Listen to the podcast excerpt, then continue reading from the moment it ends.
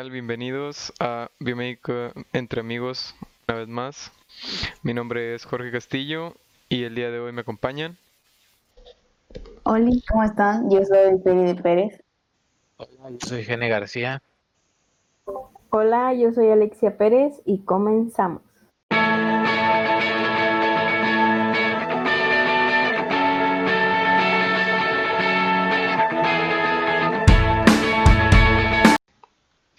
Bueno, y el día de hoy vamos a estar hablando acerca del SG. Este, el SG, como lo conocemos, es del estudio de las señales eléctricas del corazón. Y bueno, este es utilizado normalmente para para diagnosticar algunas condiciones o patologías que, que estén relacionadas con el corazón.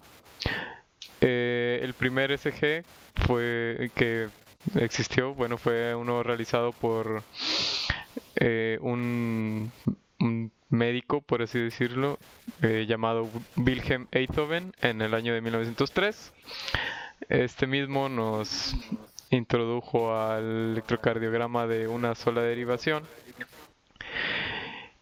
Bueno, de ese entonces a la actualidad, a la actualidad hemos visto que el SG ha sido utilizado para, como mencionaba, para diagnosticar patologías del corazón y bueno, más recientemente eh, se utiliza para relacionar algunas alteraciones del, del cardíacas eh, con ciertos estímulos como pueden ser los cigarros o el ejercicio, eh, tabaco como ya lo mencionaba o el alcohol.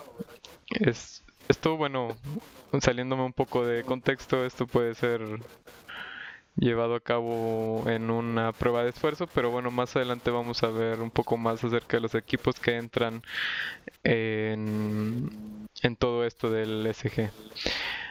Para hablar un poquito de forma introductiva cómo funciona, este el SG es un equipo que, como mencionaba, eh, se utiliza para censar la actividad eléctrica del corazón y esto eh, se lleva a cabo con amplificadores operacionales o, amplificadores de instrumentación como se conocen los cuales nos van a manejar unas ganancias eh, suficientes o altas las cuales son necesarias para aumentar o el valor de la, de la señal que nos está que nos está arrojando el, la actividad eléctrica del corazón, por así decirlo.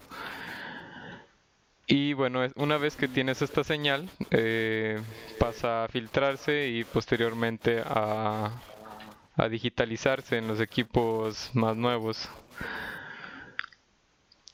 Bueno, eh, eso es algo de lo que nuestro compañero Gene nos va a hablar un poco más al respecto. ¿no? Fue una eh, disculpa por interrumpirte, adelante. No, gracias.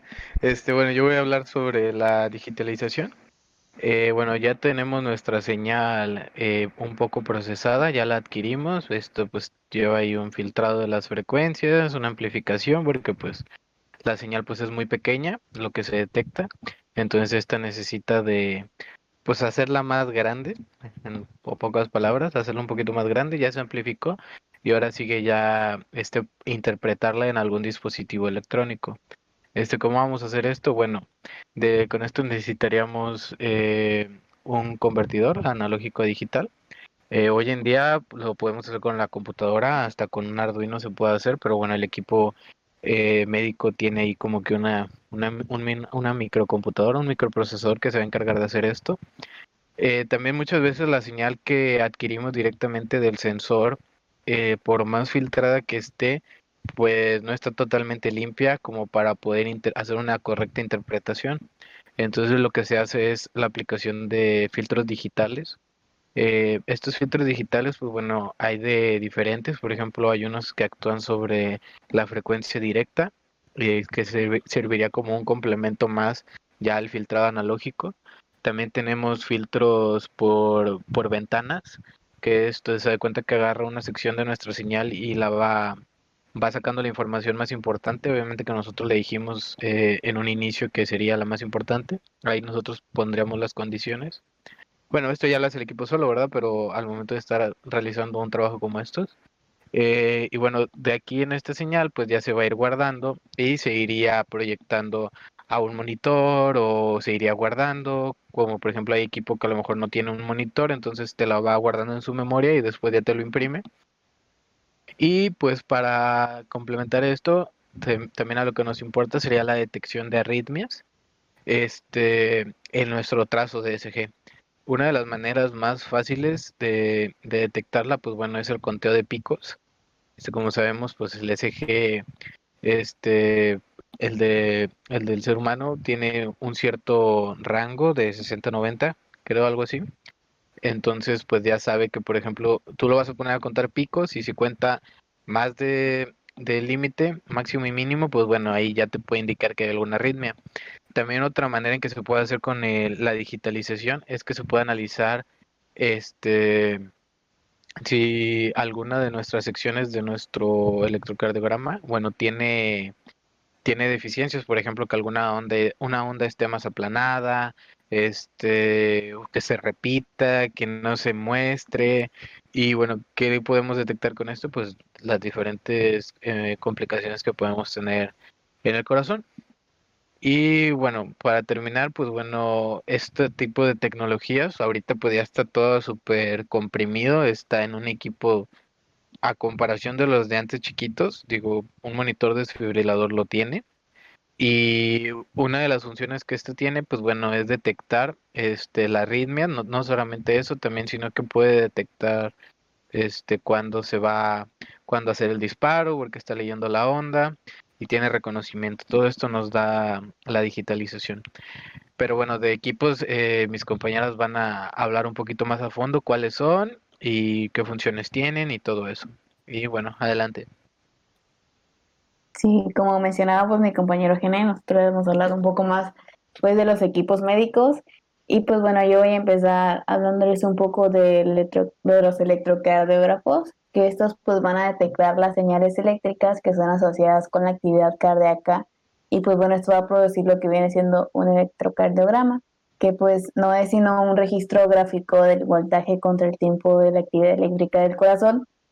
Y pues bueno, son usados frecuentemente, frecuentemente para diagnosticar algunas enfermedades cardíacas y arritmias.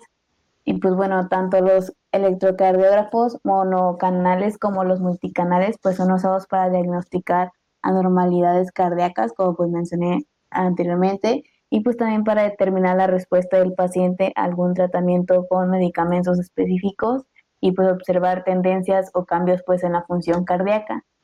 Y pues bueno, los electrocardiógrafos, pues multicanales van a registrar las señales de dos o más derivaciones simultáneas y pues son usados y pues son usados reemplazando pues los de un solo canal.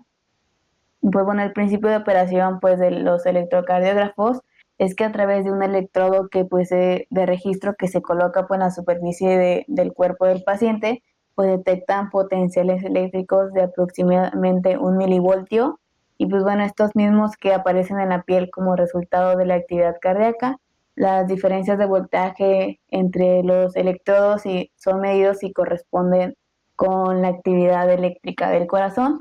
Y pues bueno, mi compañera Alexia le va a hablar un poquito más de los equipos en los que se encuentra pues el SG. Bueno, y otro de los equipos donde cuenta con SG es el monitor de signos vitales el cual es un dispositivo que va a permitir eh, detectar, procesar y desplegar de manera continua los parámetros fisiológicos de los pacientes. Eh, además va a constar pues, de un sistema de alarmas que van a alertar cuando existe alguna situación adversa o algún límite está fuera de, los rangos.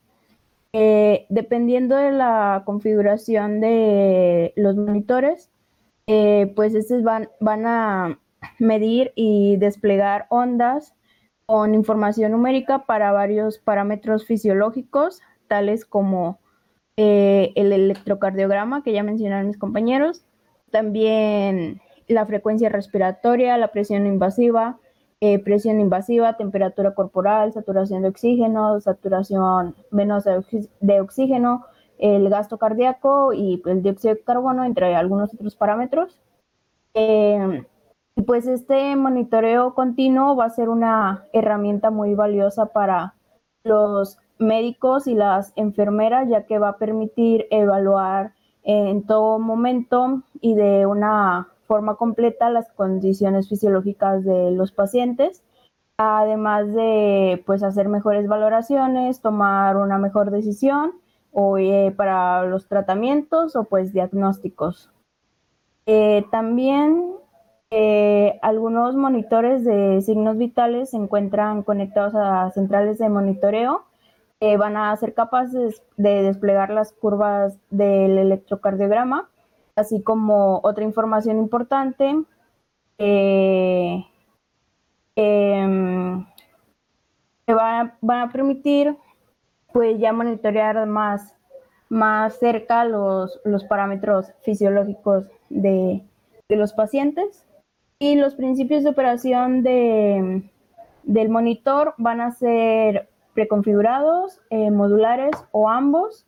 Eh, en los primeros, bueno, eh, los parámetros de monitorizar pues ya son fijados por el proveedor desde la fábrica y ya no se pueden ahora sí que agregarle ningún parámetro adicional.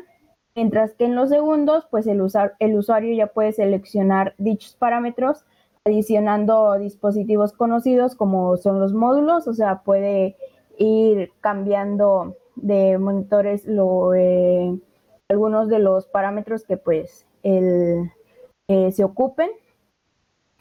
Y pues esto sería todo por parte del, del monitor de, de signos vitales. No sé qué más opinen mis compañeros. O sea, creo que la aplicación dentro de estos para, para poder detectar y hacer diagnóstico, pues ha ido avanzando. Eh, también pues como que ahorita se ha seguido trabajando a futuro, aunque se creía que podía, podían hacer este, lo que hacían era como que ya todo. Se ha estado implementando un poco lo de este, ¿cómo se dice? Lo de ver prever que puede llegar este a futuro con el, un SG, por ejemplo, si se detecta alguna leve arritmia, ya puedes predecir si en un futuro vas a, padecer ya de una arritmia, aunque sea con algo mínimo, de acuerdo a las posibilidades. Bueno, esto se hace más que nada en la computadora en estos momentos, pero pues también es como que uno de los avances que va a tener en el futuro. Y pues también que cada vez están realizando equipo más pequeño para poder realizar este tipo de estudios. Por ejemplo, bueno, ahora que se está poniendo muy de moda lo de los relojes, bueno, no dudo que en un buen, en un poco tiempo ya te puedan sacar ahí un trazo que esté como que guardándose todo en tu celular. Y pues eso ayudaría como que a la, pues a la telemedicina, o sea, como que estar monitoreando los parámetros de un paciente a larga distancia. Y pues yo creo que ayudaría mucho a, a un mejor control y diagnóstico de las personas que tienen alguna arritmia. Y pues por mi parte es todo.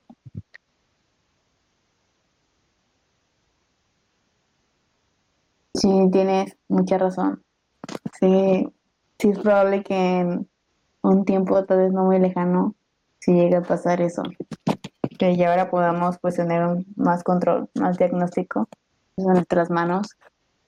Y pues está interesante. También igual lo del SG, la vez pasada que les conté de que me dio un shock eléctrico, fue haciendo una práctica de SG. Igual. Justo en este, en este tema fue cuando... Esas prácticas de SG, ¿cómo las vivimos? ¿Cómo se repitieron varias veces? Están tediosas. Sí, no, no sé, no, no, nunca les pasó que, no sé, por alguna razón sus electrodos estaban bien conectados, su circuito estaba bien hecho, pero no, no les daba ningún trazo, al, contrario, solo obtenían puro ruido. Puro ruido, yo sé. pero al principio a mí me pasó eso, que puro ruido se veía y nosotros de que, ay, se ve algo, y ya viene el profe de que, oigan, es puro ruido, son y se emocionen, nosotros de que, ay, se pero pues veíamos primera y también igual de que es puro ruido y nosotros no. Y no te de que no, profe, pero es que mire, se ve el pico, se ve el QRS. Y el profe, claro que no, eso no se ve. No se ve de esa Le- manera. Le quería sacar forma a, un- a una gráfica toda fea. Yo veía, yo veía gráficas, o sea, yo lo veía y decía, Sí. esto se Cambian por los parches Eh, a lo mejor, a veces. y porque los cambiamos, me acuerdo que los cambiamos y, y después ya se empezó a, a ver como que mejor, o sea, así con ruido, pero, Ya pero ya, ya daba algo.